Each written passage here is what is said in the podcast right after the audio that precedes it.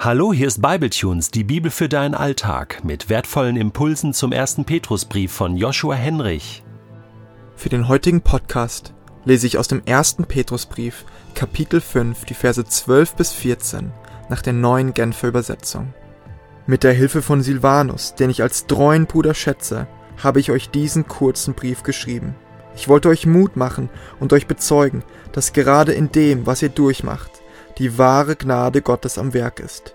Haltet an dieser Gnade fest. Die Gemeinde hier in Babylon, die wie ihr von Gott erwählt ist, lässt euch grüßen. Ebenso grüßt euch mein Sohn Markus. Grüßt einander mit einem Kuss als Ausdruck dafür, dass ihr einander liebt. Friede sei mit euch allen, die ihr zu Christus gehört. Gesegnet sind die das Wort Gottes hören und bewahren. Ganz im Sinne der damaligen Zeit endet Petrus seinen Brief mit abschließenden Grußworten und einem Segen. Er benennt treue Mitarbeiter, richtet Grüße von der Gemeinde in Babylon aus und erinnert zuletzt sogar daran, sich innerhalb der eigenen Gemeinde liebevoll zu grüßen. Damit wird nicht zuletzt deutlich, dass der christliche Glaube etwas Gemeinschaftliches ist und keine private Angelegenheit. Ein paar Verse zuvor haben wir ja bereits lesen können, dass die Leiden, die ihr durchmacht, genauso auch euren Geschwistern in der ganzen Welt auferlegt sind. Petrus deutet damit auf das hin, was man in der Theologie als unsichtbare Kirche bezeichnet. Im Unterschied zu der sichtbaren, lokalen Kirche ist damit die weltweite Verbundenheit aller Christen in Geschichte, Gegenwart und Zukunft gemeint. Du magst dich womöglich an deinem Arbeitsplatz oder in deinem Umfeld alleine gelassen fühlen doch du bist Teil von etwas Großem. Das ist ermutigend und ermahnend zugleich. Denn auf der einen Seite stiftet es Trost und erweitert unsere begrenzte Perspektive. Auf der anderen Seite erinnert es aber auch daran, dass du nicht alleine die Hoffnung der Welt bist. Nicht alleine deine Vorstellung von Gemeinde widerspiegelt Gottes Wesen. Nicht du allein bist auserwählt. Nein, mit vielen anderen sind wir Auserwählte. Denn Kirche bedeutet Vielfalt auf dem Fundament von Jesus. Jeder hat etwas beizutragen und jeder ist auf andere angewiesen. Petrus ist sich dessen bewusst und schreibt ganz offen und ehrlich, mit der Hilfe von Silvanus habe ich diesen Brief geschrieben. Das war kein Ein-Mann-Projekt. Jemand hat zum Beispiel den Brief überbringen müssen. Keine so einfache Aufgabe damals. Manche Forscher vermuten sogar, dass Petrus als Fischer von Kapernaum gar nicht die Fähigkeiten haben konnte, den ersten Petrusbrief selbst zu schreiben. Schreiben zu können war damals nämlich nicht so weit verbreitet wie heute. Außerdem sei das Griechische im ersten Petrusbrief viel zu schwer für Petrus gewesen. Wer weiß, vielleicht saß Silvanus am Schreibtisch und Petrus hat ihm diesen Brief diktiert. Wir wissen es natürlich nicht genau, aber wir wissen, Petrus hat Hilfe bekommen.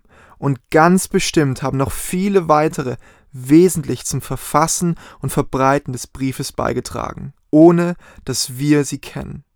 Gott aber weiß es.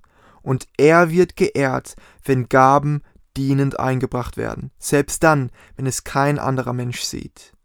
Was du einem meiner geringsten Brüder angetan hast, das hast du mir angetan. Die Kirche lebt von Menschen, die ihre Gaben demütig einbringen. An dieser Stelle möchte ich ein kleines Dankeschön aussprechen an all diejenigen, die treu im Verborgenen helfen. Wo wären wir ohne solche Menschen? Es würde den ersten Petrusbrief wohl nicht geben. Ja, die Welt sähe insgesamt anders aus. Chapeau und ein herzliches Dankeschön. Danke für all das, was du im Verborgenen tust und getan hast. Darf ich dich in diesem Kontext darum bitten, mir ein Silvanus, ja ein, eine Unterstützung zu sein. Für mich war es das erste Mal, Podcasts in dieser Form zu produzieren und ein, ein großes Vorrecht. Ja, und ich gestehe, am Anfang war ich wirklich überfordert damit.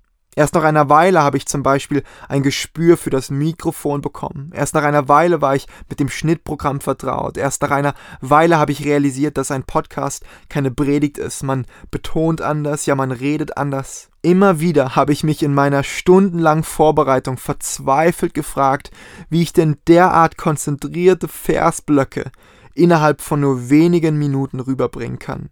Soll ich mir einfach einen Aspekt raussuchen und darüber sprechen? Oder versuche ich dem ganzen Text gerecht zu werden, Vers für Vers, was dann aber nicht immer so einfach verständlich ist? Hinzu kommt, dass ich ja mit Hörern zu tun habe, deren Reaktion ich während meines Sprechens überhaupt nicht sehen kann. Darf ich dich deshalb um einen großen Gefallen bitten? Bitte gebe mir noch dreist ehrliches Feedback. War es schwierig, mir in den Podcasts zu folgen? Waren sie dir vielleicht manchmal etwas zu theologisch oder zu verkopft, zu lange? Oder gibt es etwas, das dich besonders angesprochen hat? Was könnte ich denn das nächste Mal besser machen? Was soll dich verändern, was eben nicht?